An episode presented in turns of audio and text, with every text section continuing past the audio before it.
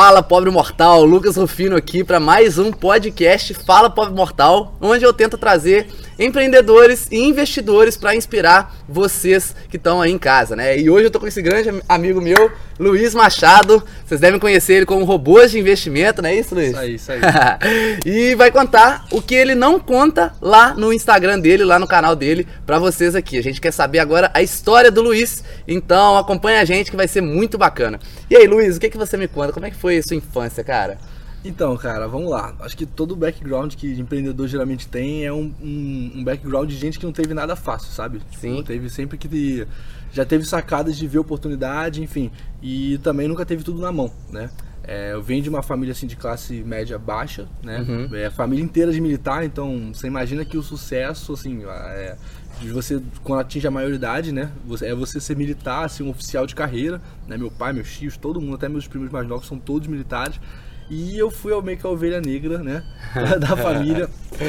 Meu pai é, se aposentou agora, era coronel do, do, do exército. Você era aqui do Rio mesmo? Sou do Rio, é. E assim, ele, ele sempre me incentivou muito pra fazer engenharia, né, cara? Só que aquele negócio, eu falei, pô, cara, engenharia, aquela coisa toda, ele deu aula no IME. Então, assim, é, pra, não sei se você conhece o IME, o IME é Conheço. uma instituição bem, bem top. E assim, foi aquela coisa, mas eu falei, olha, não quero isso, eu quero ir pra negócios, quero ir pra investimentos e tudo mais. E ele falou, ó, eu não conheço esse caminho, eu conheço esse caminho aqui que dá certo, né? Aham. Ah, e foi ele falou, ó, se for fazer, faz na melhor. Então, mas na época mesmo eu era atleta, desde né, dos 12 anos eu jogava basquete pelo, pelo colégio, sempre fui bolsista, ia jogar no Vasco para me federar, o- os colégios me, puxa, me puxaram para me dar Caramba. bolsa, foi bem legal. Ia ser alto mesmo, né, velho? Então, desde que eu tenho 16 anos, cara, eu tenho essa altura. Eu achei que eu ia ter 2 metros, mas eu parei com 88 ali e nunca mais cresci. Era, eu era pivô naquela época. Aí eu fui, tipo, descendo de posição. Aí virei armador, que geralmente é o mais baixinho do time. Né? Entendi. Tem os caras lá. E assim, basicamente foi isso. Foi, fui jogando, queria ser jogador, né? Seguir esse caminho. Então eu tinha essa veia de, de, de coisas de alto risco, né? De você querer pô, ser atleta não é uma coisa que se- não é um plano seguro, né? Sim. E eu, eu entrei pra estatística, né? Porque é, quando eu tinha lá meus 17 anos, no último ano um antes do colégio, pra poder pegar lá uma bolsa universitária depois, cara, eu tive uma apendicite aguda, é aquela das mais brabas que, tipo, eu operei, fiz um, sei lá, foi um negócio bem pesado, assim, eu fiquei sete meses em casa, parei de jogar, assim, na hora de voltar não consegui... Quantos anos você tinha? Eu tinha 17 anos. 17. Eu tinha, foi assim, eu fiz 18 anos em casa, é, operado e fiquei 7 meses sem fazer nada. Então eu não consegui voltar, assim, tanto psicologicamente, fisicamente, eu não conseguia acompanhar o ritmo depois. E aí, cara, eu falei, opa, peraí, não dá pra mais ser jogador de basquete. e aí vem outra coisa de gente que tá querendo empreender e tudo mais, é se adaptar, né, cara? Sim. Se adaptar é fundamental. Então, no ano seguinte, que foi no terceiro, eu perdi basicamente a mais da metade do ensino do terceiro ano, que é o ano de vestibular. Então, assim, não passei pra nada, não consegui bolsa universitária, não virei jogador. Falei, fudeu. Falei, cara, vou estudar. Aí, ali foi um ano, o ano seguinte foi um ano que eu, assim, literalmente eu virei um CDF, assim, sabe? Eu estudei muito. E seguindo o conselho lá do, do pai e da mãe, falou, ó, se for fazer num lugar, eles são separados, né? Eu morava com a minha mãe. É, segue, segue o teu, o, teu, o teu objetivo, mas, cara, faz no melhor lugar, pra ter calibre, qualquer coisa. Então vai pra melhor faculdade e tudo mais. E nessa de estudar feito maluco, eu consegui uma bolsa no IBMEC. Aí você ficou, você ficou estudando Um pra, ano. pra vestibular, isso, né? Pra Pra Enem. vestibular, isso. Aham. E aí consegui uma bolsa lá integral no IBMEC. Assim, pra gente da, que vem assim, da minha. Da, que tava na minha realidade financeira na época, Uhum. cara, pegar um IBMEC assim é tipo passar no, no IME, por exemplo. Que é uma das faculdades mais top, Sim, né, cara? é. Uma administração lá você paga 4 mil reais de mensalidade. É, tipo, Nossa. no primeiro período, isso vai aumentando depois. Então, assim, Aham. é, isso teve. todo- é, você vai ver que todo esse, esse, esse background hoje me acabou me trazendo aqui nessa, nessa cadeira, sabe? que foi o seguinte, lá, pô, dentro da faculdade, a gente é, fez, é, estudei tudo que eu tinha que estudar. lá. Faculdade de quê mesmo? Administração e Finanças. Ah, sim. É, só que você pega lá o IBMEC, é uma, uma faculdade que tem muito DNA de, de investimento, né, de mercado financeiro. Sim, sim. Então você pega os primeiros anos da faculdade é igual de economia. Então eu tive uma, uma base muito forte em economia, já pensei em mudar de curso. Só que quando eu comecei a ver que eu gosto mais de dinheiro do que de ficar falando só de economia, eu falei, cara, então é, eu continuei no mesmo curso, não, não, não, não segui. É, engraçado, só você falou do IBMEC. É, as, du as duas últimas pessoas que eu entrevistei no podcast também, eu acho que estudaram no IBMEC. Foi É, o tio. Uli. Tio Uli estudou lá. Ele fez e pós, o, né? Eu acho que sim. E o Xavier também, tá? Ah, Xavier legal. também estudou lá. Legal. e assim, é, é bacana ver porque assim, é uma, é uma faculdade que tem uma educação muito executiva para formar diretores de empresa, né? Aham. Pessoas que, de liderança. Só que a gente vê que, ah, acho que é um movimento não é só no IBMEC, acho que em qualquer faculdade hoje em dia as pessoas estão estão botando mais, cada vez mais a empresa nas, nelas mesmas, sabe? Uhum. E assim, eu fiz estágios, eu sou um exemplo. Meu primeiro estágio foi na Raizen, que é a empresa que Sei. opera a Shell no Brasil, fui do comercial de lá. Sim. Então, assim, foi uma empresa que já me abriu uma visão muito grande para empresarial, para processo e outra para comercial, a Aham. parte de relacionamentos, né? Tudo que você ima- tu imagina todos os donos de posto do Rio de Janeiro. Eu tinha interface com todos os donos mesmo, não é o cara que tá no posto, né? Os Aham. donos dos postos. Então, assim, é um negócio. E entendi o negócio por dentro, foi muito legal, fiquei lá um ano. Aí a, a empresa foi para São Paulo, saí, fui- fiquei na TOTS, que é uma empresa de tecnologia, que é de sistemas. Cara, fiquei muito pouco tempo, porque era muito processo, era muito operacional. Cara, gostei assim, absurdamente da empresa, mas dentro da empresa o Itaú me ligou para me chamar para trabalhar no Itaú. Aí eu falei, opa, banco, mercado Aham. financeiro, tudo a ver. Comercial na época estagiário, gente, pô, tu sair de um estágio, tu ganhava normal. Pra um estágio que paga, tipo, com tudo, uns 3, 4 mil reais pra um estagiário que tá nem formado, eu falei, cara, eu vou, fui com um sorriso aqui, né? Então assim, fiquei lá um ano. Você já, você já pensava em trabalhar com o mercado financeiro? Já, já pensava, porque assim, nesse mesmo nessa transição de, de, de, de TOTOS para Itaú, eu, eu podia, assim, eu já estudava, eu já fazia day trade, como muita gente, eu quebrava várias contas. Então, assim, quebrava pra caraca. É, depois nessa virada aí de, de, de, de comercial, eu passei a trabalhar no Itaú com relacionamento, venda comercial, tendo muito cliente, tanto de personalité, enfim, misturado. Aham. Então eu ia do aposentado do INSS até um gerentão que tem a conta super importante. Então, assim, esse background de me relacionar com muita gente de vários tipos de, de, de background diferentes também, Aham. cara, me ajudou a aprender muito a vender, aprender muito a é, construir relacionamento. E isso, cara, me ajudou demais. Por quê? Se você for parar para analisar, é, quando você pega a questão da comercial, é você conseguir meio que se comunicar bem. É você conseguir passar a mensagem que você quer passar. ah, e independente do nível do que você está falando, você tocar a pessoa e a pessoa se conectar contigo. Certo. Isso foi uma escola. O Itaú, para mim, nesse sentido, foi uma escola. E dentro do Itaú, eu, eu tinha um cliente lá que eu queria vender um investimento para ele pelo, pelo banco. Eu nunca conseguia vender, eu nunca entendia porque o cara não comprava. Aham. E aí um dia, você já sabe quando você não desiste de vender pro cara, ele só fica batendo papo. Já tava a meta batida no banco, eu ficava no cafezinho tomando café com o cliente, assim mesmo. Entendi. E ele acabou falando o que ele fazia, que ele trabalhava com algoritmos de investimento na bolsa de valores, né? Os robôs de investimento. Eu falei, como assim? e tal? Esse cara vive de day trade, né? Muita gente fala, pô, tem gente que vive de day trade, não dá pra viver disso. Então eu falei, cara, o cara tá falando que vive de day trade. Eu tô no banco, eu vi a conta dele, porra, o cara tem grana. Então o cara, eu acho que ele, ele realmente é um cara super simples, assim, sabe? E Nessa época você só tomava ferro no day trade. não, não, nossa, é assim, é, não é ferro, é chumbo pesado. Então, e foi um negócio legal que eu, já tinha ouvido falar sobre, né? Mas não conhecia profundamente. E ele falou que era, ele é o sócio mais tipo dinossauro. Ele falou: Ó, tem um sócio mais comercial, está abrindo um escritório no Rio aqui. Pô, te conheço já há um tempo aqui, você tenta me vender, eu vejo que você é bom. Cara, você quer trabalhar? Eu falei, cara, essa porra é pirâmide. isso aí é pirâmide, isso é pirâmide. Eu não vou entrar nisso não, mas é como, como toda pessoa que às vezes, né, vai, ela vai ela vai pagar pra ver, ela vai tentar, falei, vou ver qual é. E cheguei lá, cara, conheci a empresa, vi a estrutura, o sócio, falei, caraca, pera aí, o negócio é sério. E aí fui entender o que que era o algoritmo de investimentos, que se eu fosse resumir assim numa frase, você imagina o Tiúlio, o Tiúlio é um bom investidor. Uhum. Você imagina a gente conseguir codificar todo o conhecimento que ele tem no mercado financeiro para rodar totalmente automatizado. A gente tipo duplicar um Tiúlio, só que esse Tiúlio vai trabalhar para você no mercado financeiro. O robô de investimento é isso, tá? Tanto para day trade quanto para buy and hold, long e short, fazer operações no mercado financeiro. E aí esse é o ponto. Isso, isso é o robô de investimento. Então nada de lucro garantido. É basicamente você confiar numa inteligência que foi automatizada, no conhecimento. É isso que é o robô de investimento. Uhum. E por isso que os melhores custam muito caros. E aí foi ali que eu aprendi que esse mercado de algoritmos é, é uma coisa muito underground ainda, muito pouco falado. E quem tá ali realmente fazendo, cara, não vai chegar e difundir muito isso, sabe? E aí eu tive, teve questão de Mastermind, que eu participei do Ryan Santos e tudo mais. Falei, cara, vou começar a falar sobre o assunto que é uma expertise minha. Uhum. Mas assim, o que, que me tirou do banco? Por que que eu saí do Itaú?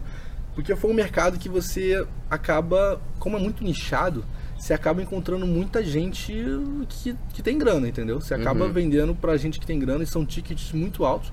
Né? Eu na época já ganhava tipo, relativamente bem para um estagiário, mas teve algum momento no meu, dentro do meu expediente lá no banco que eu tô ali, me liga pelo celular pessoal, que eu tava dentro do banco, um cliente que em 10 minutos de ligação só perguntou se o robô tinha isso ou aquilo. Em 10 minutos o cara já sabia o que queria comprar.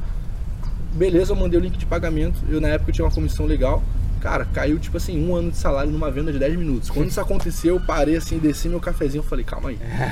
falei, pera aí, eu tô, acho que eu tô no. Tem alguma coisa aqui, Tem alguma né? coisa errada, é. Então, assim, foi o suficiente ali pra eu parar tudo e falar, pera aí, eu vou me planejar aqui que eu vou sair, eu quero entender mais disso. E foram, cara, se for somar tudo aí, foram. Vai fazer três anos aí que eu tô nesse mercado, tipo, olhando para esse mercado, fui atrás de, de outras empresas que faziam a mesma coisa, fui entender. E, cara, eu, hoje eu tive uma leitura muito clara do que. da onde isso veio, para onde, onde isso tá hoje e para onde isso tá indo nos próximos anos. Então, assim, eu falei, cara, é o meu. Aí tem uma teoria muito legal que eu chamo de buraco de minhoca, a teoria da dobra espacial. Uhum. Você acha uma, um, uma brecha de oportunidade e quando você entra nela, você sai para outra dimensão. Tipo, eu falo isso até em questão não só uh, de network das pessoas que eu me relaciono hoje, mas uhum. é, em relação a, a financeira também, né? Porque você entra num negócio que ninguém tá vendo. E quando você vê, você já tá, tá, tá lá dentro e já saiu outra coisa. É muito rápida a mudança. E foi uma bola de neve mesmo depois que eu entrei. É, e assim, esse, esse background todo de, de comercial, de falar com pessoas, de conhecer o mercado, cara, e, e juntando hoje o poder do, da, da, ferramenta digital para o empreendedor, cara, foi, sim, sensacional, né? É, mas aquilo, aquela coisa, né, cara, foi uma virada muito boa, que eu acho que qualquer pessoa que tá, de repente, ouvindo, se identifica pra falar, pô, é aquela jornada do herói, né? Você vem de baixo, aquela coisa toda, e mas tem pancadas da vida que a gente não espera, tipo a do basquete, eu recentemente tomei uma muito grande, que eu acho que talvez é a maior da vida. Depois de tomar essa, acho que qualquer pessoa na vida não tem mais problema. Uhum. Que é o seguinte, eu, eu perdi minha mãe, ela vai fazer três meses agora. E você imagina, né, cara? O sonho dela era ir pra Itália. Eu falei, mãe, eu vou te levar, tô, tô ficando rico. Uhum. vou, vou te levar pra Itália. E no dia que eu fecho um contrato lá que daria exatamente. Tava assim, tava garantido para levar ela, ela vai pro hospital. E dali ela não voltou mais. E tipo, bem nesse momento, assim, é, eu já, já, meio que desisti de tentar entender, a gente nem tudo a gente entende, se liga o ponto no final. Uh, mas foi assim, um, foi um nocaute que eu tomei ao mesmo tempo que muita coisa boa estava acontecendo, então a minha vida ficou uma montanha russa emocional. Ainda está um pouco, uhum. né? De estar tá vendo as coisas se desenrolando, acontecendo. É, eu falo, para mim hoje eu acredito muito nessa questão da missão, de todo mundo tem uma missão aqui de entregar e seja por profissional, seja de família, cara, no final das contas, o que importa é aquilo que você viveu, as suas convicções e tudo mais. E, e hoje, né, eu até falei lá no, no na, quando eu palestrei lá no Mastermind do Ryan, que existe meio que uma fórmula para você realmente entrar, achar o seu buraco de minhoca, achar e você sair para uma realidade, tanto financeira quanto também de se encontrar, uhum. é, que é basicamente entender o que é a sua paixão, né? Você imagina lá a sua paixão. É, como é que você descobre que é sua paixão? Cara, pega um papel, você vai fazer isso. Se você que tá ouvindo aí uh, tá perdido, não sabe, ah, não sei o caminho. Cara, esse, nem eu, nem ninguém no mundo vai ter a resposta para você. Mas existe alguma coisa que pode te levar à resposta. Que é você fazer uma lista de coisas que você quer fazer, quer viver, aprender, uma rotina que você quer ter. Começa, bota no papel, escreve com papel. Não é texto de não. Tem que ser no papel porque isso cria um efeito psicológico na sua cabeça muito grande, você não tem ideia. Uhum. Então assim, escreve no papel essa lista, depois você vai olhar essa lista e vai fazer uma interseção, né? O que, que dessas coisas todas que eu escrevi, que, que, qual delas tem coisa em comum? Você vai pegar pelo menos três delas. E o que tiver ali no meio, aquilo ali a gente vai chamar da tua paixão. É a sua paixão. Vamos, vou comparar com a minha, por exemplo. Mercado financeiro, bolsa de valores e investimentos, tecnologia, vendas comercial, marketing digital, Olha, eu também quero ter uma rotina em que hoje eu trabalho de qualquer lugar, ganho dinheiro de casa, cismo de um lugar eu vou, eu consigo operar. Hoje é, hoje é sexta-feira, né? É a gente tá aqui é, segunda eu postei, ideia. Segunda eu postei no lançamento do meu robô, tava na praia segunda-feira de manhã, aquilo ali, tipo, é.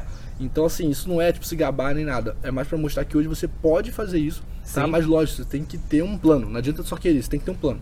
E o plano começa nisso, da gente descobrir a paixão.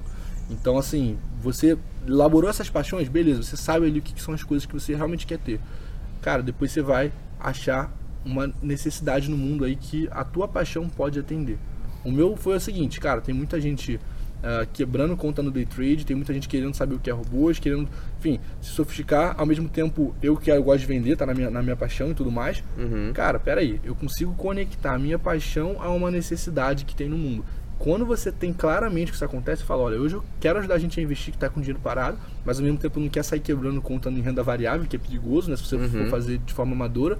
Cara, tá aqui. Essa conexão, quando você acha essa conexão da ponte do que você, do que você gosta, do que sua paixão, por uma necessidade, o nome, nome desse caminho aqui é o propósito. Então você não vai fazer por dinheiro, tá? Você vai fazer exatamente porque você é o que você é a vida que você quer viver. Não tem nada a ver com dinheiro, tem a ver Sim. com a rotina, o dia a dia que você quer ter.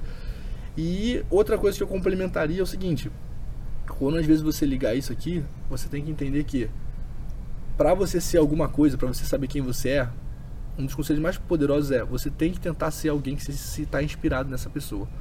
Porque na jornada de você tentar ser alguém, você vai descobrir no caminho o que, que ele é que você não é. Mas você tem uma inspiração, tem um pouco da sua essência na pessoa que você se inspira. Quando Uhum. você se inspira em alguém, tem a sua essência na pessoa. Só que no caminho de você fazer o que ela faz, você vai descobrir um monte de coisa que você não é.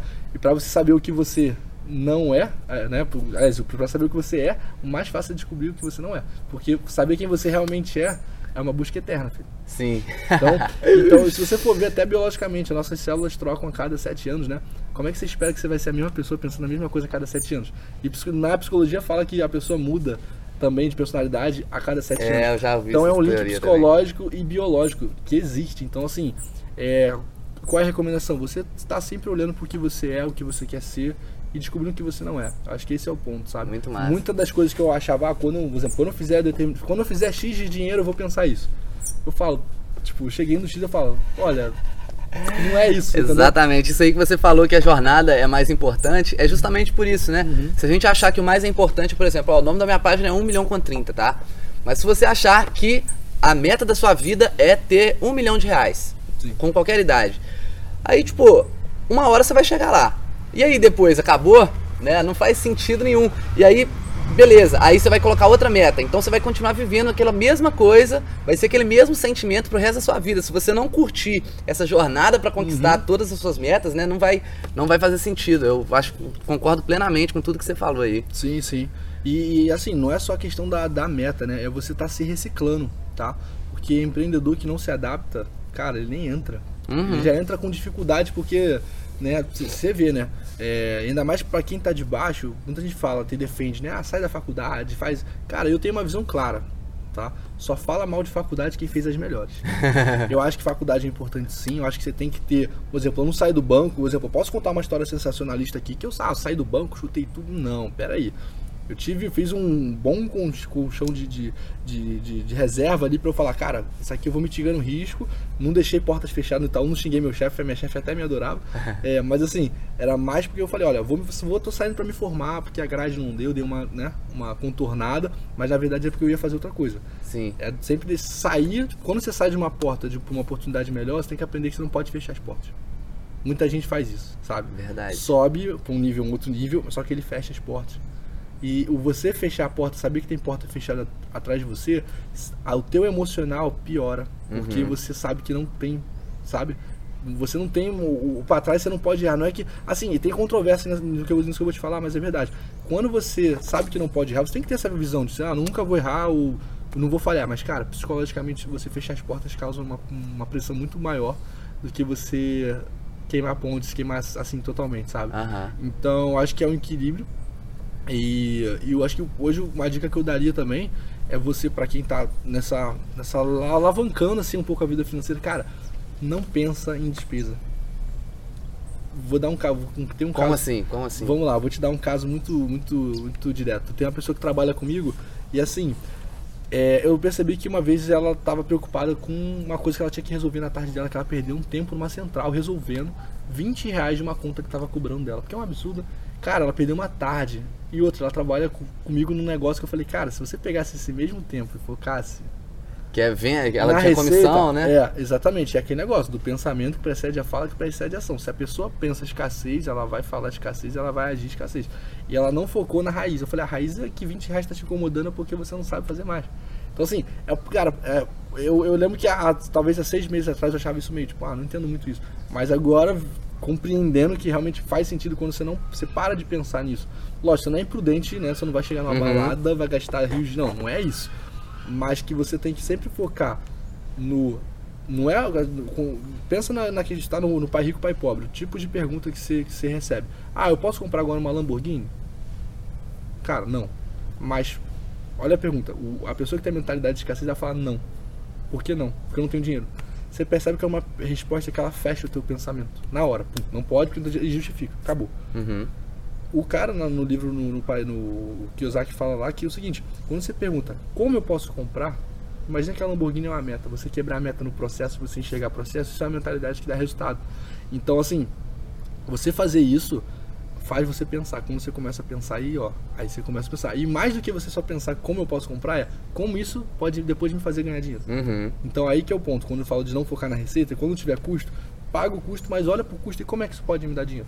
Um exemplo é tráfego. Eu estou começando a gastar é, dinheiro com tráfego na internet, no digital, agora. Eu levantei uma audiência lá de, sei lá, vai fazer 8 mil, 8.200 seguidores totalmente orgânicos, sem um centavo de anúncio, só no conteúdo. Uhum. Só naquele Instagram já foi mais de 300 mil faturados ali, de robôs, de estudos, mentoria. Quanto que 300 mil reais faturados. Uhum.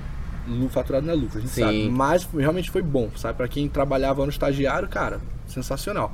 E, tem, e nesse processo todo aí que vem um buraco de minhoca que eu te falei. Que na época eu tava no IBMEC. Você pensa, robô de investimento, por exemplo, se eu abrir aqui agora o celular, eu vou- abrir aqui pra você, eu consigo ver exatamente o que está acontecendo no robô, operando automático. Pensa numa faculdade de finanças, de investimento, você chegar a poder mostrar isso aqui pra alguém, olha, as operações acontecendo, quanto fez hoje, ó, 30 Aham. dólares. Você quer ter um desse num IBMEC da vida, com gente alta renda, com um robô que opera automático, o cara lá tem muita gente que investe, e você mostra isso pra pessoa ali, olha, eu quero isso na hora. Então eu acabei tendo como cliente muita gente do IBMEC. E isso aconteceu quando um amigo meu, que é meu cliente, também me ajudou, ganhou dinheiro comigo também nos robôs e tudo mais. Ele estava num trainee de um banco americano, tá? State Trust, que é um banco lá de Boca Raton. Ele viu o seguinte, cara, esse cara é muito bom. tipo, ele viu. É, pra levantar carteiras de clientes e tudo mais. Cara, vai ter um treininho no Banco Internacional, eu vou chamar esse cara pra participar. Porque ele já era gerente e tudo mais, já tinha se formado antes de mim. Ele me chamou pra fazer o trainee. Só que, cara, treininho no comercial, pra quem trabalha com expansão de negócios internacionais, de você captar clientes internacionais, é basicamente você ter relacionamento fazer o cara investir num banco de investimento lá fora, Uhum. enfim, ter conta num, num banco americano. O melhor de ter conta é que você não paga IOF, né? Tem um cartão de Uhum. crédito, né? O brasileiro sofre com isso, com IOF, imposto. A gente consegue fazer um planejamento tributário lá, um banco voltado para para wealth management, né? Mesmo. Então, assim, no dia que eu entrei no trainee, em dois meses eu pra, era para vender investimento, continuar vendendo investimento, tinha muita gente grande comigo. Cara, buraco de minhoca. Eu falei, pera aí, eu achei uma oportunidade que era robô, nicho, na qual eu consegui levantar isso aqui. Eu virei pra eles, vocês querem ter conta internacional? Foi isso, exatamente isso. Perguntaram, Você como já é pegou os clientes que você tinha, né? Exatamente. Então, assim, eu já, eu já peguei esse cliente e falei, cara, simples, eu virei pra minha carteira de clientes. Quem quer ter conta internacional no banco private, super aveludado dos Estados Unidos, para ter uma assessoria, assim, que você não tem no Brasil, tá? E nunca mais pagando IOF, vendo só dólar comercial, não vai ver mais casa de câmbio, dólar turismo, não existe mais para quem tem conta lá. E ainda tem um cartão de crédito, que não, não pode, né? Você não, você não, não vê ninguém com cartão de crédito, só quem é muito grande. Tem conta no, no Morgan Stanley, no Goldman Sachs, né? E hoje a State ela tem esse, esse, essa, essa solução pro, pro cliente que é menor, assim. Então, cara, se oferecer isso, é música ouvi pros ouvidos dos ricos, entendeu? Então, foi rapidamente eu peguei meio milhão de dólares, consegui botar no banco no trainee. O vice-presidente, por exemplo, eu tô tirando visto agora para os Estados Unidos. Né? Ah, no meu visto, tá lá assim, você botar porque que você vai nos Estados Unidos, tem uma carta de um vice-presidente falando, olha, ele tá vindo aqui porque a gente tá chamando ele porque ele é nosso agente, é, agente internacional de negócios. Então assim, pô, com 25 anos de idade, sabe? É, mesma coisa. Você vai se mudar pra lá ou não? Não, Só vou, vai eu vou lá fazer um treinamento, é, fazer um Entendi. treinamento de banco de investimento e tudo mais. Lá tem ajuda, o Alcino, lá, que tá, tirando, tá estudando pro CFA, o banco Uhum. ajuda a tirar o CFA lá também. Ah, legal. Então assim, lá a SEC, né, que é a CVM americana, tá me reconhecendo como um advisor internacional. Então assim, é uma outra segmentação. E é um Uhum. outro momento agora que isso é recente, mas é um outro momento que da, da minha carreira assim que eu vou começar a ver que é pra pegar tá com gente muito grande ali do lado, sabe? Entrando numa área que hoje, vou te falar, uma pessoa no meu background, dificilmente ela entra. Uma pessoa que vem de uma realidade financeira de, né? Uhum. provavelmente vocês já ouviram aí, assim, falando. Você imagina, é, escritórios de advocacia em Wall Street, né? Grandes bancos. Por que, que eles não contratam gente de baixo? Você já, já parou pra pensar isso? Por que, que você acha que, que eles não contratam? É, eu acho que ah, é, é mais fácil das pessoas se identificarem, né, com quem vem do mesmo, é, sei lá, vem do mesmo background. Eu acredito que seja mais isso. Então, tipo, realmente é difícil alguém que veio de baixo, é, na me- naquele mesmo momento, se conectar com os mega milionários lá. Uhum, então, eu acho que causa algum, algum problema nisso. Tem isso também. Isso aí é importante. Mas tem uma que eu acho que causa mais problema pra quem tá contratando alguém de baixo Uhum. do que isso. Que é os bônus na os bônus, né, as financeiras, as comissões no mercado financeiro. Você vender investimento, principalmente private, um segmento diferenciado, te dá muito dinheiro, cara. Te dá Uhum. muito dinheiro. E o cara que tá vindo de baixo, ele é emocional. Entendeu? Uhum. ele não segura muito a onda e isso acaba sendo aumentando a agressividade do cliente que é mais high level, entendeu? Então assim, Faz hoje sentido. uma das coisas que eu, por mais que eu tenha ido bem, eu captei muito rápido o cliente, mas porque por um outro motivo, não porque eu consigo conectar da forma Entendeu? Então, assim, hoje eu, eu- eu estudar a psicologia de luxo, estudar a psicologia high level, para você se meio que se mesclar, é um camaleão, né? Se você no Bemeco lá, um bolsista, cara, o cara não é daqui. Então, assim, você entender esse processo para você não, por exemplo, num momento de uma venda, você não ser agressivo, né? Porque para e pensa, uma coisa é um, é um, é um advisor que, que tá querendo realmente, tipo, ajudar o cliente. Outra coisa é um, a gente tá acostumado aqui no banco, nos bancos, né? É, porra, cara entubar coisa no cara e Uhum. tá nem aí. Então, assim, esse é o maior problema, que você acaba perdendo a cultura na ponta, onde é mais importante com o cliente. Então, Verdade. não é questão de preconceito. Tem muita gente que fala, ah, não contrata porque. É, ou porque é judeu, sei lá, tem, né? O cara é judeu, ou o cara veio de baixo, porque, ah, porque o pessoal é preconceituoso com o pobre. Não, não é. É porque, não tô falando da pessoa, né? Estatisticamente, a pessoa que vem de baixo, ela tende a ser mais agressiva na venda Uhum. e no relacionamento. E isso causa um impacto que e perde, é, perde receita para o banco. Então, para o banco ou para o escritório de advocacia, mas tem esse fator também, porque é muito fácil, Rufino.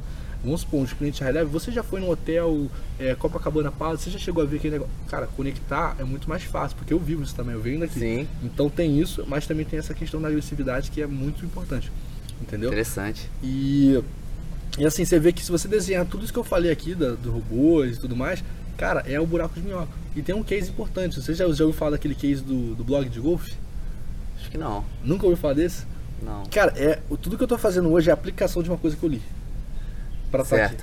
Que é o seguinte, você imagina um cara que se formou numa uma esquina da vida, uma faculdade ruim, com 23 anos, novo pra caramba, e ele era advogado. Ele queria ser advogado de grandes empresários e ele morava num lugar ruim e fala, cara, como eu vou chegar lá? Eu posso falar que eu não tive oportunidade, posso falar que o mundo é difícil, que não é assim. E o cara teve uma sacada genial, que ele achou um buraco de minhoca. Ele descobriu uma. Ele, ele nunca jogou golfe na vida, nunca pegou num taco de golfe. Ele começou um blog pra falar de golfe, cara. Tipo, golfe. Quem lê sobre golfe, cara? Só quem É tem. só quem- eu, eu nunca joguei golfe. É, eu também não. É. Então, assim, é, ele começou um blog pra falar sobre golfe de uma É um forma. esporte que a galera mais mais é, joga. É, aquilo ali não é um esporte, cara. Aquilo ali é, é pegar no taco pra ficar longe no meio do campo pra falar de um monte de coisa grande, entendeu? É verdade. Tipo, É isso, é, esse é o ponto, é a minha visão do golfe. Então, o, o, o- esse, esse, esse rapaz ele começou a falar sobre golfe, chamou a atenção de um nicho que é muito já segmentado, né? E ele fazia o conteúdo de uma forma diferente pro leigo, pro cara que tá começando, porque a verdade é, sabe quantos por cento? Eu não tenho essa porcentagem exata, mas assim, tipo 90%, 80% das pessoas que estão no golfe, elas nem sabem jogar golfe direito. Elas vão lá pra aprender a jogar golfe. E pra conversar com a E pra galera que tá conversar, lá. Exatamente, ninguém quer jogar golfe. E o cara fez uma coisa, sabe por quê? Para o cara que tá começando a entrar nesse nicho, ele não passar vergonha assim de não saber o nome do taco, os tipos de taco. Ele foi simplificando isso ao máximo. E, cara, entregou valor pra uma galera, né? Entregar valor. Igual falando de robôs, né? Entregando valor pro leigo, não sei o quê. Até o cara que tem muita grana leigo, que é um robô, mas não vai fazer burrada Uhum. entregou valor, só que num nicho. E esse nicho, assim como acontece com os blogs, né? De, de- ele começou em e-commerce depois, então assim, ele, ele também pensou, não sabe, ah, eu comecei um blog, aconteceu da noite pro dia. Não. Ele começou, virou um e-commerce muito famoso, vendendo artigos de golfe, começou a ganhar dinheiro com isso. Todo mundo falou, pô, tu se formou advogado, tá vendendo lojinha online. Só que o pessoal entendia a tática, mas não entendia a estratégia. E aí que acontece a estratégia, quando ninguém entende sua tática. Que ele, ao fazer isso, mesma, da mesma forma que acontece com os blogueiros de comida, que são chamados pros restaurantes pra fazer review de prato, Aham. cara, da noite pro dia ele entrou no buraco de minhoca, né? saiu outra realidade. Ele foi chamado pra andar e fazer review dos golf clubs em um monte de lugar do mundo. Então, assim, você imagina, você para e pensa, você imagina que da noite pro dia um cara com um background desse tava lá e chegava lá, tu começou a trocar cartão lá dentro. Começou a trocar cartão, o que, que você faz? Ah, eu sou o dono. Aí tem a parte comercial, ah, um dos meus negócios é o e-commerce lá, eu escrevo por hobby, sou um exímio jogador, sou tipo, o que, você faz? Ele, ele falou que na época não tinha nem escritório, nem tipo CNPJ, nada. Ele fez um cartão bonito e falou, ó, meu cartão, sou advogado tributário, que não sei o que, não sei o que lá, me liga.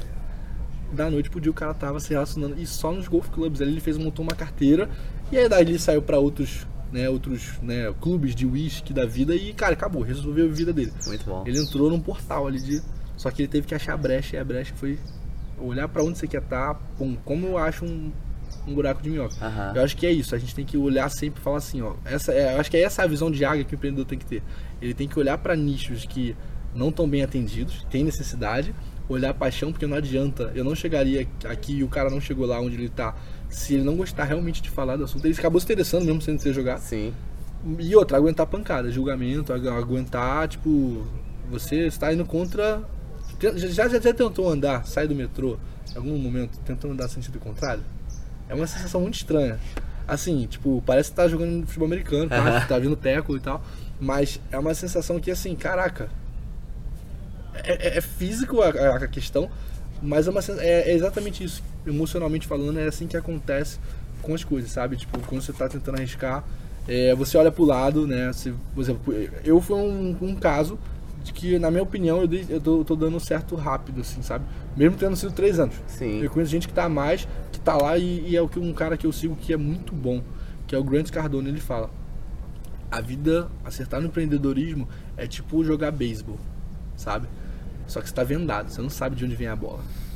Tu tem que só ficar balançando aquele taco com toda a força, como se estivesse dando uma melhor batida a cada balançada. Cara, você vai, pode demorar ou não pra acertar a bola. Mas a, hora- a hora que a bola vir, se você bater fraco, não Muito adianta. bom, cara. Entendeu? Então, assim, uma hora tu pode acertar, se você continuar batendo, uma hora vem a bola e ó, pum, rum e run. E aí foi o meu rum e run, não gosto, não vou posso falar o nome, mas o meu rum e run hoje tá sendo de um cara que é bilionário, é bilionário, bilionário, tá vindo através de um cliente meu pra abrir uma conta comigo.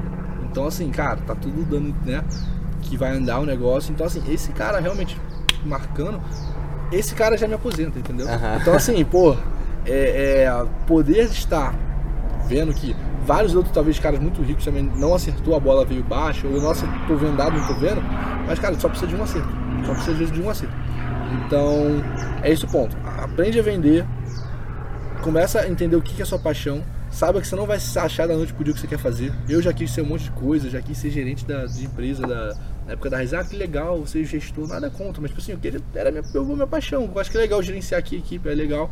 Mas, cara, você tem que buscar. E a melhor forma de, você de você tentar se achar é primeiro se inspirar alguém, porque ali tu vê tua essência, no caminho você vai descobrir um monte de coisa. não é. Igual a Ryan.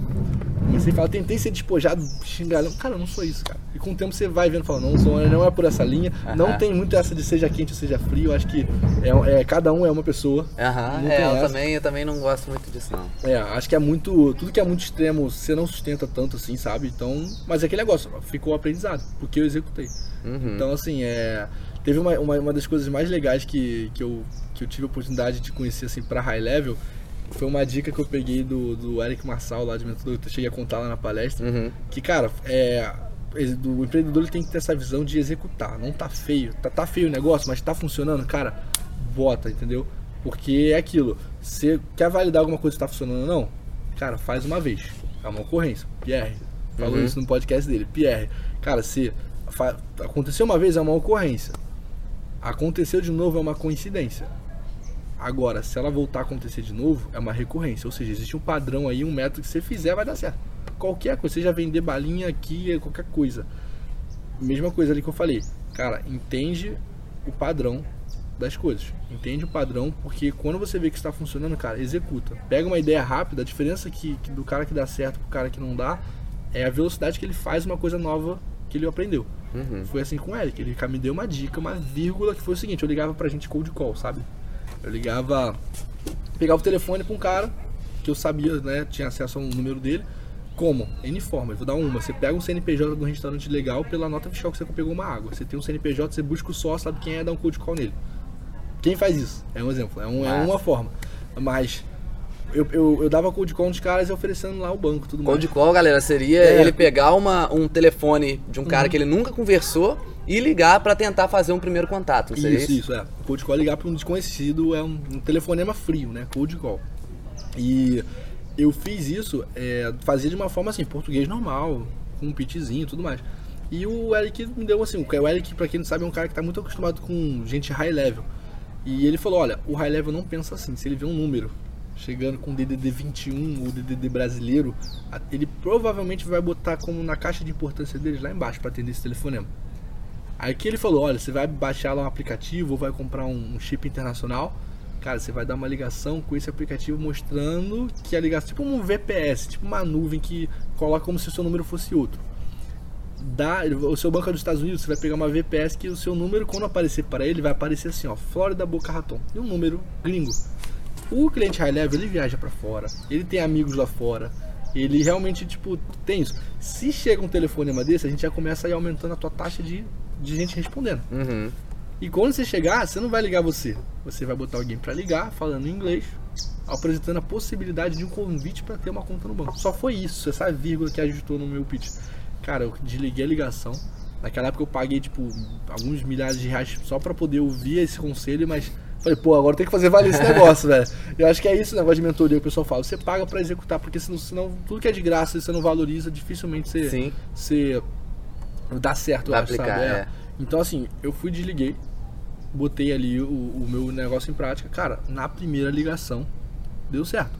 Na primeira ligação, eu liguei pra um cara, o cara se interessou, a gente agendou uma semana depois, ele tava assinando, me deu 5 mil dólares. Por causa de uma vírgula. Eu falei, falei, calma aí.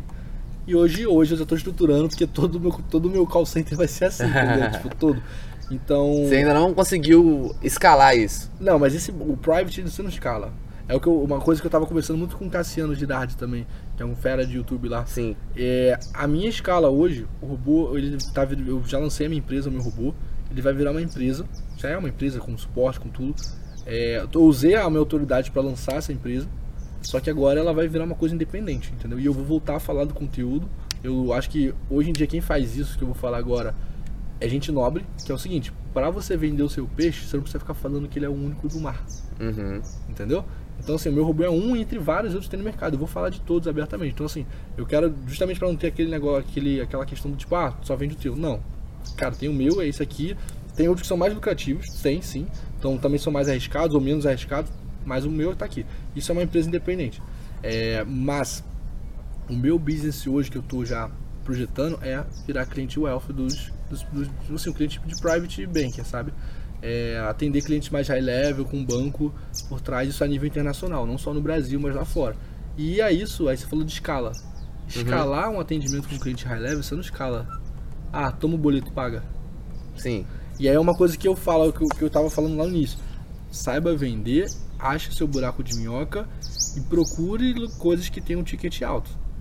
Para quem quer realmente fazer uma bola de neve rápido, saber vender, saber se relacionar, achar uma oportunidade de um business, né, que não seja uma furada, uma coisa que né, também né, é, tipo pirâmide, dinheiro fácil, não, mas que tenha uma margem boa, um ticket bom e aprenda a vender pra gente que tem dinheiro. Ponto. Qual a importância que você acha de ter um ticket alto? Qual a importância?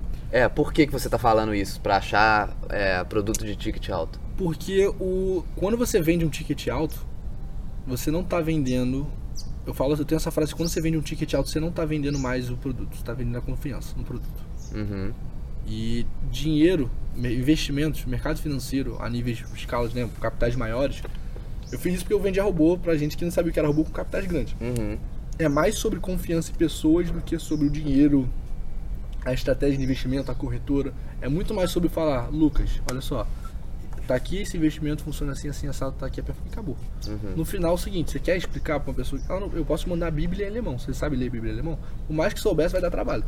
então, quando você chega, você entende que esses tickets maiores, a pessoa, que gente também que tem esse capital, é gente que não tá mais pensando tanto, ele não quer raciocinar para rentabilizar aquele capital. E é isso é o mercado financeiro. Eu ouvi uma vez alguém falando, um guru do mercado que eu não vou citar o nome, falando o seguinte: se investir no negócio dos outros é mais vantajoso que investir no seu negócio, tem alguma coisa de errado no seu negócio. Olha, eu concordo, mas é estranho um guru de mercado financeiro falar isso, porque ele tem uma empresa de mercado financeiro que vende relatório e. Cara, por que, ele compra ação então? Se ele tá investindo na tua empresa? Por que, ele, ele, né? Vamos botar o dinheiro na empresa dele, que vende relatórios aí e tudo mais. Ah, então, assim, qual é a visão real que eu falo? E tem a ver com esse negócio do ticket. Quando o, o- o- toda empresa ela tem uma maturidade de faturamento, de lucro, chega um momento disso, ela fica um motorzinho que gera um, meio que um fixo, praticamente. Todo negócio, a Coca-Cola teve isso aí tem alguns anos, que achava que a Pepsi ia ser a concorrente dela, que era a concorrente dela. Cara, como tem que fazer mais refrigerante, isso aqui. Fez uma pesquisa mundial de marketing, descobriu que o concorrente da Coca-Cola não era a Pepsi. Era todos os outros líquidos que as pessoas bebem. Então ela pivotou o negócio, opa, vou comprar marca de água, chá, na Europa, enfim, comprando na, na Ásia, que só tem chá na Ásia, não tem refrigerante. Começou a escalar, e o faturamento, ó. Só que você tem que ter essa sacada, às vezes é muito investimento, e você tem que mudar muito o seu negócio. E o que acontece agora com os tickets altos, é geralmente é isso. Gente que tem muito dinheiro parado no negócio, ela olha para aquele dinheiro, até no negócio dela, por exemplo, eu tenho um mentorado meu que tem uma vende carro, de luxo. Ele sabe que botar aquele dinheiro no carro de luxo não vai virar a rentabilidade que de repente botaria no outro negócio. Então não é que o negócio não está interessante, ele está maturado. Entendeu? Uhum. E aí você vem aí que vem a diversificação. Entendeu? E essa, e essa é a dica que eu também daria. Cara, para de querer ir pra bolsa antes de saber fazer dinheiro, cara. De verdade.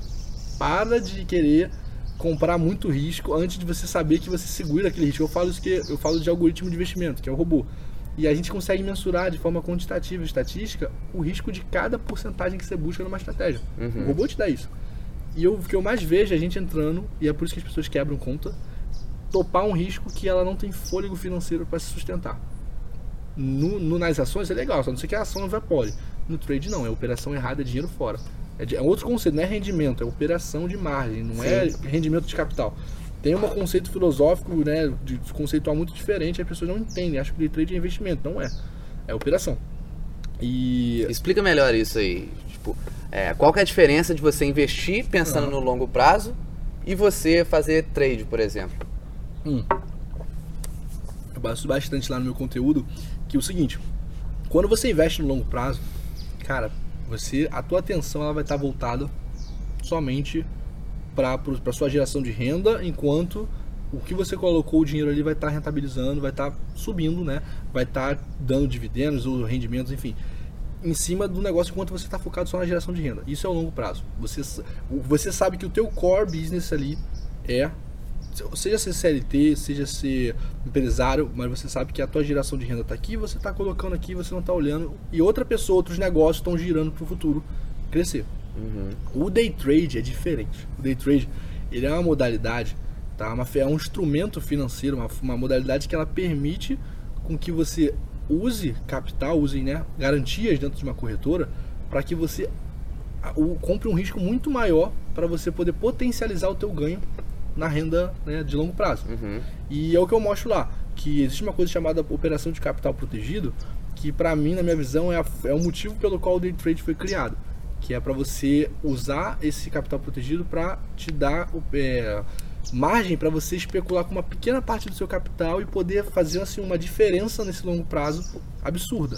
Tá? Eu mostro lá que estatisticamente no perfil mais conservador, cara, você usa 4% do patrimônio na corretora, você consegue num, num ano fazer 14, só com esses 4%.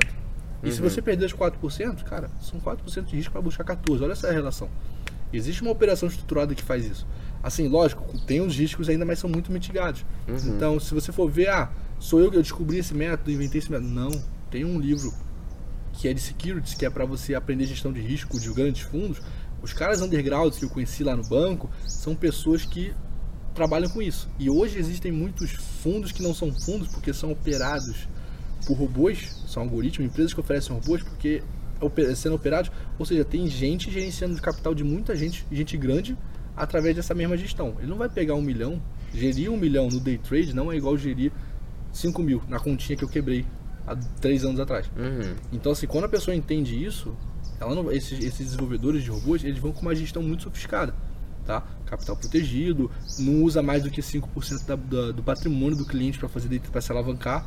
E a gente vê o seguinte, quando você está fazendo dessa forma, usando o instrumento que é o day trade, a operação para te potencializar assim, cara, aí o negócio anda, entendeu?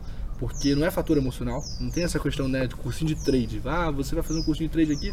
Cara, não tem isso. Existe o seguinte, a exposição que você vai ter no day trade, ela, se não for usada, você até é suicida. Isso é, cara, quando você vê os números, quando, quando eu abro os números lá, você fala, realmente, mais que isso aqui eu tô me suicidando, não tô vendo. Uhum. E tô achando que é um lifestyle, né, de operar. É, eu, eu falo um pouco disso porque, exemplo, a gente tá aqui, o meu robô tá na nuvem operando, tá, parece legal, né, dinheiro fácil, mas, cara, por isso que as pessoas vendem robô, porque você tá contratando a inteligência de alguém que tá lá, entendeu? Se tá monitorando, tá atualizando o robô e tudo mais. Então, essa é a diferença. O buy and hold, o longo prazo, ele basicamente só vai focar na geração de renda dele. O day trade também pode atender esse cara, mas é para potencializar uma pequena parte que ele vai especular para alavancar o, a carteira dele do longo prazo. Uhum. Então, hoje em dia eu vejo gente que tem 10 mil parado, o patrimônio do cara é 10 mil. O cara quer pegar 10 mil que ela colocar na bolsa e perguntar quanto rende. Aí eu falo, olha, não é assim, cara, entendeu? Então por isso que você falou de high ticket. Esses caras hoje eu já começo, ó, toma aqui, educa isso aqui, mostra isso aqui. Quando eu falo pra ele que você vai ganhar 20 reais em cima dos 10 reais líquido, ele acha, ah, muito pouco. Falei, cara, pô, bo- vamos, multiplica aí, bo- bota milhão pra você ver se é muito pouco. É, assim, num- numa operação 20 reais, sabe? Eu falo, cara, não é assim, sabe? Aham. Então, a visão aqui é muito difundida errado. E eu hoje eu tô vendo que no day trade, a próxima onda Isso lá fora já é normal, tá? Eu até passei um comercial no meu feed, quem for lá segue robô de investimento, tem um, um vídeo que passa um comercial de uma corretora gringa. E eles falam, tipo assim, o trader, tipo falando do trader. A visão do trader é, no, no, no clipe aparece o cara sentando, metendo a mão no teclado, codificando assim. Ele olha por um tempão olhando a estratégia, depois ele tá metendo, metendo a mão em código. Aí ele fala, ah, mas por que ele faz isso? Cara, porque lá 80% dos traders americanos eles usam reais, usam robôs. Usam, por quê? Porque ela elimina o fator emocional da, da parada. E mais do que isso, como ela consegue executar coisas automáticas, a gente consegue fazer, ah, como eu performaria se eu executasse isso aqui friamente no histórico? Quando você tem a performance histórica, você, opa, eu estou tendo noção do risco, se isso aqui é bom ou não. E aí eu entro naquela estratégia. Entendeu? Você pega a estratégia que você quer começar uhum. a testar e testa ela no, no histórico. histórico. É. Aí você tem, tem o, o, caso de você ver lá qual foi o risco, qual foi a maior perda que aconteceu. Porque se eu operar aqui, se aconteceu historicamente, ó, executando exatamente o que, que fala a estratégia. Eu executei exatamente, cara, teve algum momento que perdeu tantos por cento. Então, cara, como é que eu me planejo de capital? E aí que vem a base do gerenciamento de risco. Hoje eu falo lá, é, o que eu ensino é o cara não quebrar. Ele olhar para uma, uma performance, se planejar em cinco níveis estatísticos para o cara não quebrar. E assim eu falo, ó, se você fizer isso aqui, cara, você, pode fechar negativo? Todo fundo fecha negativo às vezes. Sim. Agora, quebrar você não vai. E talvez seja uma das coisas principais, né? Uhum. Porque você não vai ganhar sempre. O importante não. é que quando você perder, você não quebre. Não você quer, continua. Exatamente. É, é, é, você falou tudo. É você saber perder. Ter lógica para perder. Se no buy and hold, né, se vocês fazem uma análise fundamentalista, vê aqui, por exemplo, tá com a ação da Kodak. Você viu aqui, vamos supor, cinco anos antes que estão fazendo câmera digital. Você vai segurar lá na carteira? Você vai começar, ó. E outra, descarregar devagarzinho ela, né? Sim. Você faria isso, não faria? Sim. Mesma coisa. Lá você não vai chegar e, e vai, pô, da noite pro dia é, mudar tudo. Entendeu? Então, esse, acho que esse é o ponto. É você ter uma noção que é uma coisa constante, né? O robô não é uma coisa de botar para rodar e vou pra praia. Existe um cara chamado Jim Simons, que é o, pô, um dos maiores investidores do mundo. Tem 12, 20 bilhões e opera com um algoritmo, um robô. Ele é um uhum. matemático também que tem a estratégia dele codificar. Ele codificou o conhecimento dele sobre o mercado financeiro baseado em dados quantitativos. Ou seja, quanto a, a, o preço da ação da Apple valia hoje. Quanto ela vale daqui a um. Aliás, quanto ela vale hoje, quanto ela valia há um ano. Uhum. Ele começa a ver padrões e bota um algoritmo para rodar e identificar aquilo. E quando o preço bate que ela quer, cara, ele faz. Então, assim, o cara é um dos maiores investidores do mundo usa EA. Uhum. Então é um mercado que está andando, os traders aqui vão começar a entender que não dá para entrar no mercado fazer especulação sem o backtest. Para quem não sabe, backtest é essa simulação que ele falou aqui. É você simular o histórico, não dá.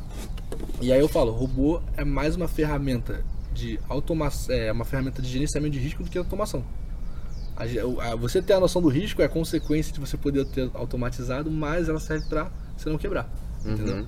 E é diferente do que o pessoal prega aí com pirâmides, né? É quando quando é, atualmente, você tem, você tem noção assim, são pouquíssimas pessoas que usam robôs no Brasil, você acha? Olha, que usam robôs bons são muito poucos. Porque, Entendi. assim, os bons desenvolvedores, pelo menos que eu tive contato durante esses três anos, eles são muito underground.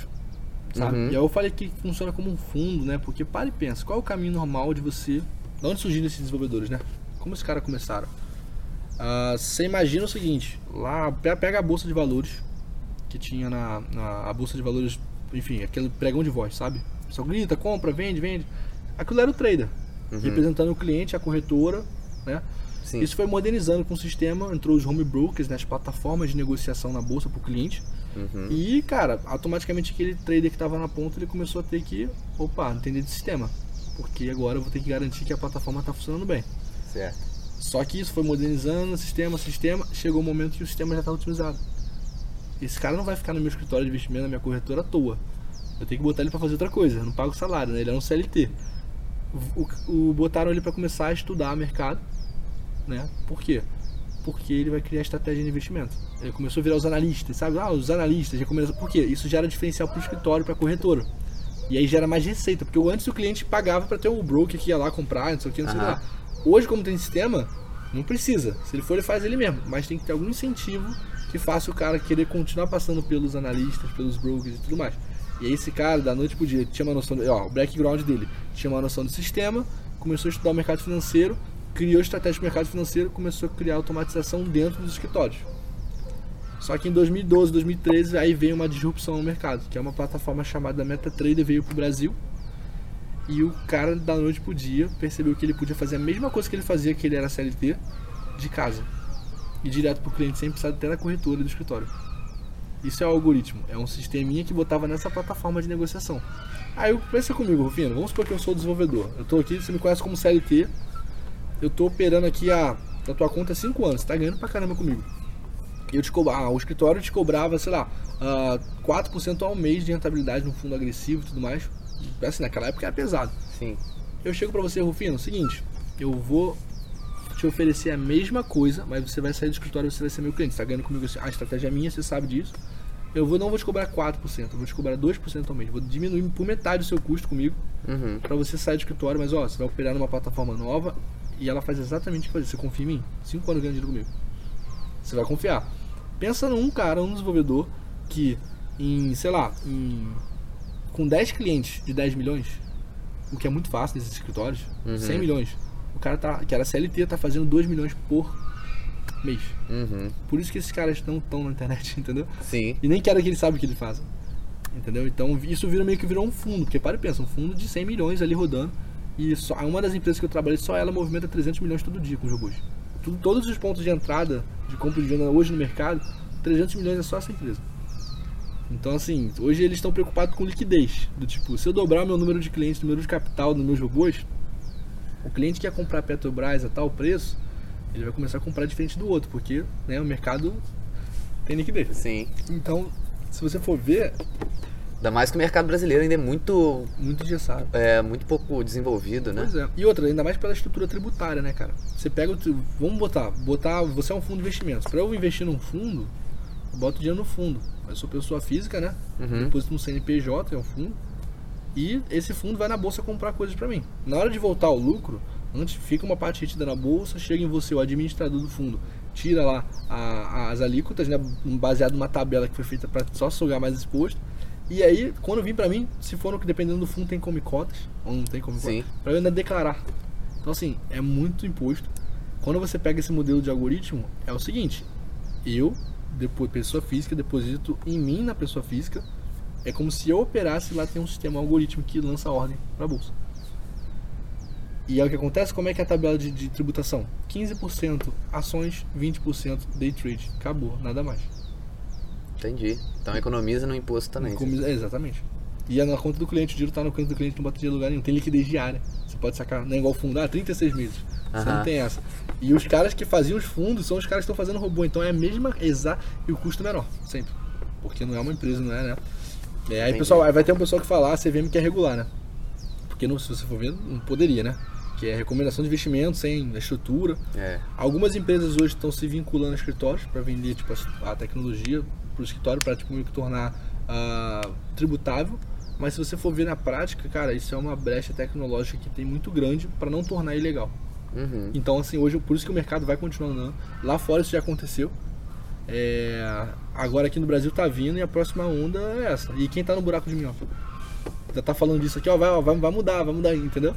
Então, acho que a, a ideia é essa, cara. É, é, é, esse o ponto. Você pegar uma, surfar uma onda que ninguém tá vendo, entendeu? É esse faro que a gente tem que ter. Massa. É, e explica pro pessoal o que, que você. Qual que é o seu trabalho no Instagram, uhum. por exemplo, que o pessoal vai te ver lá no Instagram. E o que que, o que que você faz lá então? Porque você falou muito aqui de clientes high level, né? Que uhum. são poucos clientes e tal. Uhum. E lá no Instagram, o que, que você faz? Então, lá no Instagram, um, eu tento desmistificar muito lá para as pessoas o que, que é o robô, para que ele serve. Uh, ajuda muita gente a entrar em pirâmide, todo dia recebe é, é, mensagem, isso aqui é pirâmide? É, porque é, realmente, realmente. É. A, galera vem perguntar, ah, o que, que, você acha desse robô aqui? Na hora que você vê, é uma pirâmide. É, sim, sim. Ó, é, ontem eu fiz uma live para explicar isso. Faz duas perguntas para quem te oferecer. Se você sentir dúvida, desconfiado, faz uma, duas perguntas. Ó, primeira, onde fica o capital? Fica na minha conta? Se falar que não, ó, já, já liga o alerta bem alto. É, ficou na sua conta? Beleza, vamos para a próxima pergunta. Eu consigo ver as operações ali acontecendo? Eu consigo saber onde está investido? Eu consigo interferir se eu quiser? Se ele falar que sim, que você pode, cara, é um robô. Agora, se ele é bom, não sei, tá só falando se na pirâmide. É, mas se, se responder sim para essas duas questões, do capital ficar na sua conta e você poder ver as operações, cara, isso é um robô. O que acontece hoje, que é que a pessoa me pergunta, que é basicamente. Outro dia me ligou. E o Nick Corretora. Eu juro pra você, o Nick Corretora. Eu falei, meu Deus. Eu tentei gravar na hora pra postar, só que eu acho que a mulher sacou. Aí ela desligou o telefone. Mas, cara, eu botar aquilo ali ia viralizar, entendeu? Então, assim, é, tem que tomar cuidado porque 3% ao dia. Cara, nem se fosse meio por cento ao dia garantido na renda variável, tem prometido, cara, você foge. E aí é o que eu falo, eu falo no meu Instagram muito sobre risco. Porque para e pensa, o, o, o Rufino, operar hoje com robô automatizado, tá? É a mesma cabeça que você tem para operar um fundo de investimentos. Como assim? Por quê? Você tem que saber se você tem perfil para aquele risco. Você topa aquele risco, só que você tem que conhecer profundamente. Os fundos têm lá uma lâmina que você lê é e tal. mais fácil, né? É, lógico, também 90% também não lê a lâmina, sai né? Porque o gerente do banco entubam. Sim, Ponto. verdade. É, não tô falando de todos, gente, tem gente muito boa. É, mas assim, e o negócio do robô hoje que eu ensino é o cara olhar para um robô para ver se é o risco dele. Se, se ó, te dá, te dá um exemplo, tô falando do meu robô. É um robô que, cara, busca ali 4, 5% líquido, mas que pode perder 20%. Uhum. É a relação dele. Você top, você tem estômago para vez, mas para ter liquidez diária, aí você tem um histórico de performance que nunca fechou negativo, mas cara, existe o risco. Uhum. Você sabe, você tá planejado para ele, eu tento fazer isso, entenda planejamento. A pessoa me manda relatório e fala, ó, aí chegou uma hora que ficou sustentável, eu comecei a botar umas barreirinhas, né, de gente que tá ali só de, de curioso, gente que tá Sim. querendo realmente ali, né, podendo perder dinheiro, aí eu vou e, e, e ajudo. Mas eu, eu faço isso e vou atrás dos desenvolvedores. No meu Close Friends lá eu botei, fui em São Paulo, em BH. Galera, tá aqui o desenvolvedor, é esse cara aqui, entendeu? E mostra, tipo, muita transparência. Que massa. Sabe? É, eu faço um conteúdo assim muito pra, pra trazer pro, pra ele perder o medo da, do, do, sistema. Uhum. é o robô, né? Entendi. Ele tem medo, pra ele perder o medo da ferramenta. Legal. Essa é só uma coisa que você falou aí, de essas duas perguntas para saber se é pirâmide. Uhum eu já conheci um cara, aí a segunda pergunta que você falou, é se você consegue ver as operações. Interferir. Aí sim, aí sim. Você consegue interferir porque, porque eu conheci um também, cara, eu conheci um cara que é desenvolvedor e ele falou que ele já foi contratado para desenvolver hum. um, um, um robozinho que só simulava as operações, sacou? Uhum. Simulava que elas já tinham, que elas estavam acontecendo, mas na verdade elas já tinham acontecido, então mostrava lá que só estava tendo lucro, sim, sim. só que era fake. Sim, sim. Isso acontece bastante. Principalmente hoje, cara, se você for ver, os piramideiros que mais ganham dinheiro, eu tive a oportunidade de conhecer um cara desse, velho. Ah. assim, óbvio, é, o cara programador, o cara fez um negócio desse que. Ele falou, cara, o que tá mais dinheiro em pirâmide é vender esse sistema. Porque você monta, monta várias pirâmides. é verdade. É, e eu falei, cara, tipo, nossa, tá. o cara é mais. O pior que, cara, tipo assim, é, é, é, é feio demais, assim. E por isso que eu tô querendo meio que ter uma transparência lá, sabe? Do tipo, ó, o dinheiro tá na tua corretora, a operação aqui você consegue fechar, você consegue operar, você consegue fazer tudo. Uhum. Aí o cliente vê isso aberto e perde medo. E eu, obviamente eu, eu tento passar isso de uma forma muito simples. Uhum. Tá? Porque é simples, você tem que saber de risco.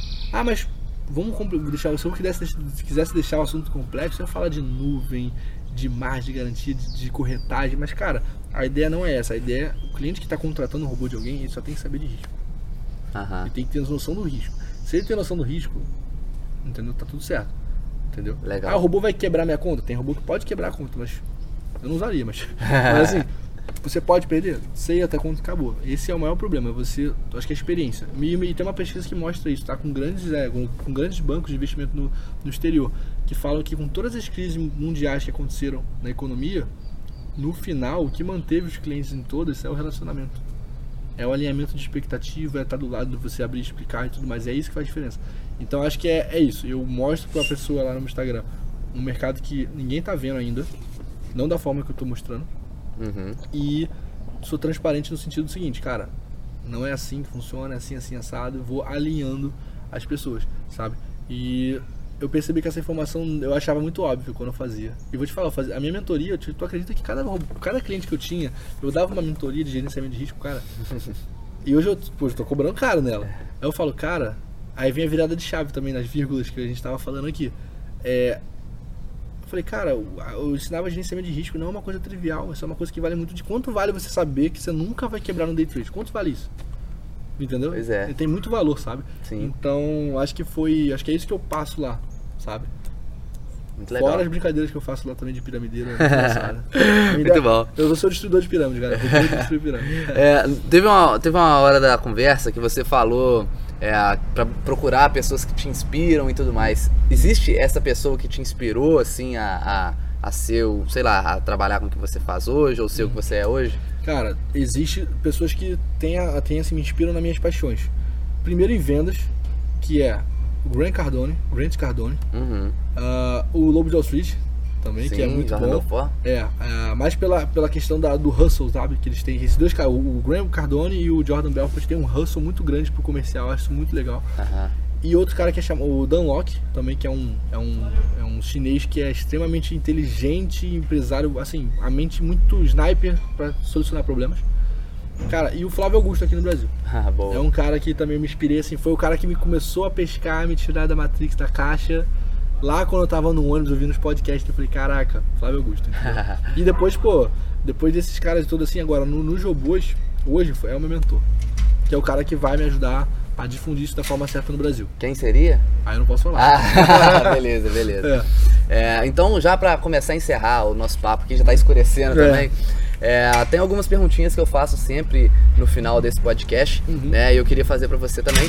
A primeira delas é, é, alguma experiência que você passou, né? Que as pessoas normalmente não passaram, assim, alguma coisa que mudou sua vida, alguma experiência que você passou, pode ser boa, pode ser ruim, Uhum. mas que realmente a galera não, é, não costuma ter. Cara, eu acho que você ter um plano muito bem estruturado, geralmente tudo. Sabe quando você tem um jogo, você vai entrar numa coisa que tá carta marcada, você fala, ó, vai ser assim, essa. E da noite pra, pro dia puxa o negócio e tudo.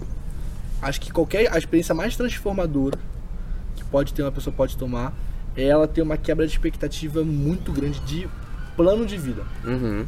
sabe? É, esse tipo de quebra, eu acho que é. Se você for ver, assim, analisar as pessoas que tá, de repente têm um passado parecido, vem mais ou menos disso. Uhum. Tipo, você tem uma quebra de expectativa e não é só uma expectativa, é uma expectativa na qual você trabalhava por ela. Tipo assim, ó, pô, eu deu errado, outra, eu errei, ou acho que a pior, acho que foi o meu caso, eu não errei, velho, só aconteceu. foi uma coisa, tipo, eu tive uma apendicite aguda, né? Aquela que você, Sim. você vai pro hospital, você quase morre. Cara, eu não escolhi isso. Como é que tem apendicite? Vai lá, lê, lê no Google, não tem motivo, é você, pô. Por quê? Não sei. Então, assim, essa quebra de expectativa, você se sentir meio injustiçado, né, da vida. Eu tive esse período meio depressivo também pra caraca. É, do tipo. Tive um período muito depressivo pra pensar, cara, por que eu, por que aquilo? Acho que essa, essa coisa na tua cabeça é um 880 também. Uhum. Ou você vai no fundo do poço. Eu cheguei um pouco no fundo do poço, tipo, bastante. Mas é o que você faz dali. Sim. E se se. E acaba que você falou da apendicite e teve o caso também da, da Ah, perda é. da sua mãe E foi agora, outro, né? tá sendo outro, na verdade. Exatamente. Por que- exemplo, a minha irmã não tá bem até hoje, Sim. tem três meses, outro, ninguém tá bem na verdade. Mas é aquele negócio, é uma pancada que você fala, caraca, e eu vou te falar, toda essa abundância aqui, assim, né? Tô longe de chegar onde eu quero chegar ainda, mas já dava pra fazer muita coisa, porque eu já tinha prometido pra minha mãe. Eu falo, cara, tipo. Aí eu, aí eu olho o seguinte, cara, vou fazer pelos meus irmãos, vou fazer pela minha família que tá aqui, entendeu? Sim. Então, acho que é. Acho que essa, esse- esse- essa quebra. Sim, é, e, e comigo aconteceu a mesma coisa, né? O É. pessoal aí já, já conhece, só que comigo tem um pouco mais de três anos. Uhum. Eu sou exatamente a mesma coisa. Quando meu pai faleceu, também foi o ponto de virada da minha vida, né? É uma coisa muito ruim que aconteceu, mas que me tornou uma pessoa mais Uhum. Sim. forte, uma pessoa melhor.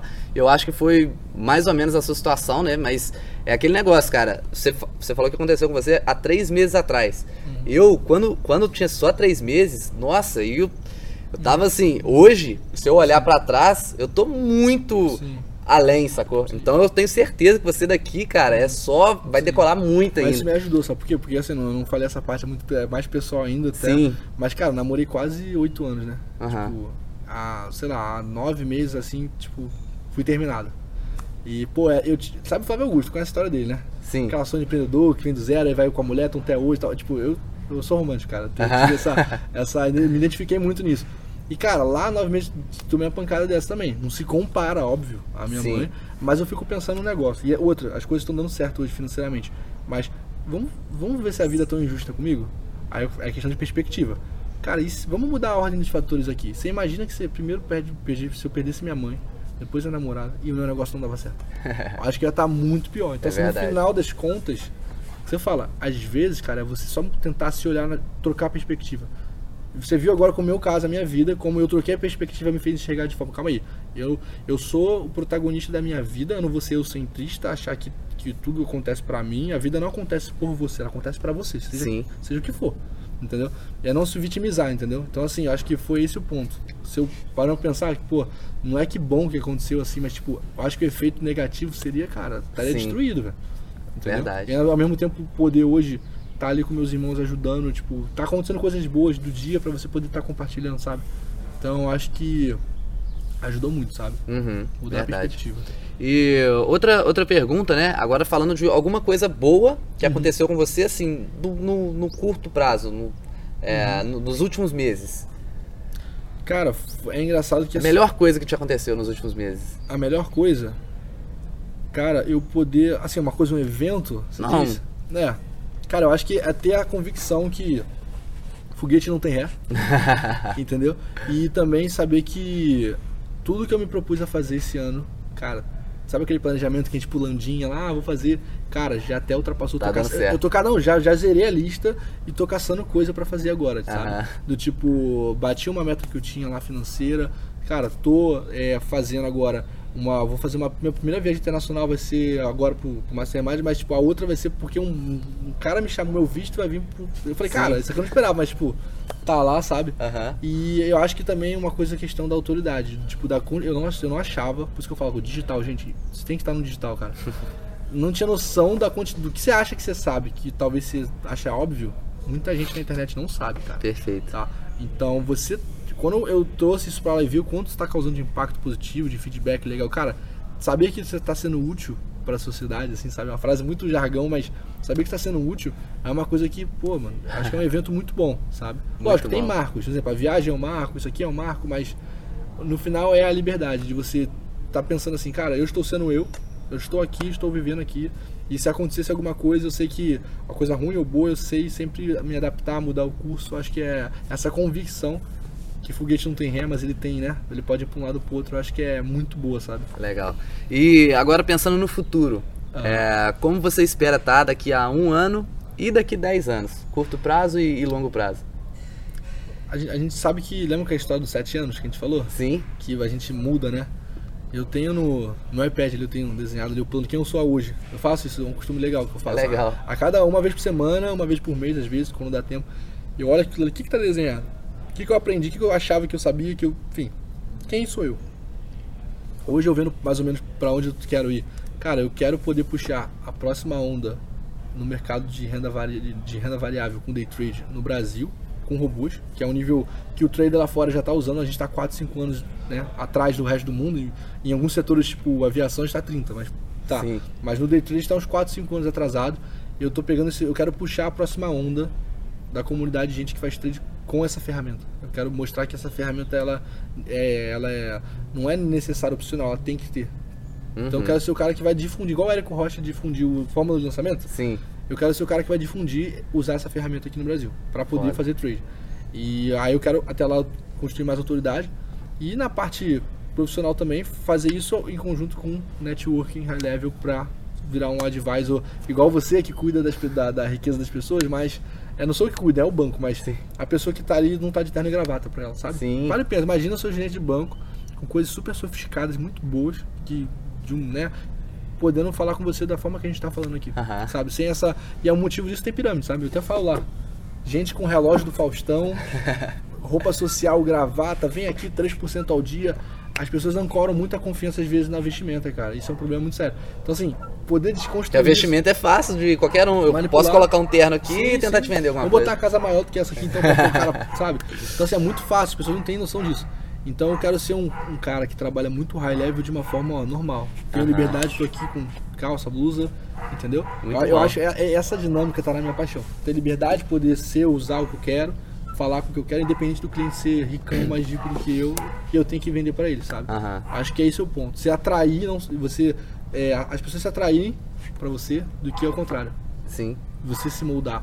Então acho que é, isso é a sensação da gente ir contra o metrô numa segunda-feira ou na praia, é essa a sensação, cara. Boa, boa. Muito bom. Galera, é, eu tenho certeza que vocês gostaram muito desse papo aqui, ó. Deu pra tirar muitos insights dessa conversa, eu também gostei muito, tá? É, então, lembrando, né, se você gostou, clica aqui embaixo no curtir. É, se inscreve aí também e comenta o que, que você achou mais interessante dessa conversa com, com o Luiz aqui, tá? Comenta aqui se já quebrou conta. e Luiz, só para encerrar, fala aí pro pessoal então onde que eles podem te encontrar, Uhum. tá? E é, deixa uma mensagem final aí pra galera. Então, é, primeira mensagem, piramideiro, tu vai acabar. É, mas vai acabar mesmo. né? É, mas assim, vamos lá. Me segue lá, arroba no, no Instagram, tá? Ali eu tenho muito conteúdo. Consome meu destaque todo. Você que já tá mega interessado no assunto, consome meu destaque todo. Ele tem muita informação legal aí pra você. E a mensagem que eu quero deixar, cara, se você acha que tá perdido, acha que tá. é, não sabe que você é bom, por exemplo, faz esse exercício que eu te falei. Começa com a listinha, 100 coisas, acha a interseção, procura alguma coisa que essa interseção pode ajudar e conecta esses pontos aqui, tá? E conectou esses pontos aqui, cara, você vai ter o norte. E tem a mentalidade de ter inspirações, pessoas que, cara, o que ele faz eu gostaria de fazer. Independente do caminho, tenta ser ele, tenta ser. Ah, vão te falar, você tá tentando ser. Tenta ser o cara. No caminho você vai aprender muito. E outra, tudo sobre o processo. No caminho você vai descobrir, você vai dar passos de saber o que você não é muito grandes que vão, sem dúvidas nenhuma, te ajudar a chegar onde você não imaginava chegar, tá? Eu tô longe de chegar onde eu quero chegar ainda, mas, cara, eu tô a passos que eu não imaginava ter dado. então esse é o ponto, sabe? Não olha pro lado, olha no teu caminho. Muito Tá. bom. Cara, valeu Bom, demais cara, conversa, foi muito também, bom mesmo. Pessoal, vocês já sabem então onde me encontrar, né? Lucas Rufino, 1 milhão com 30. Semana que vem tem Brabo. mais podcast. Tamo junto e até a próxima. Legal demais.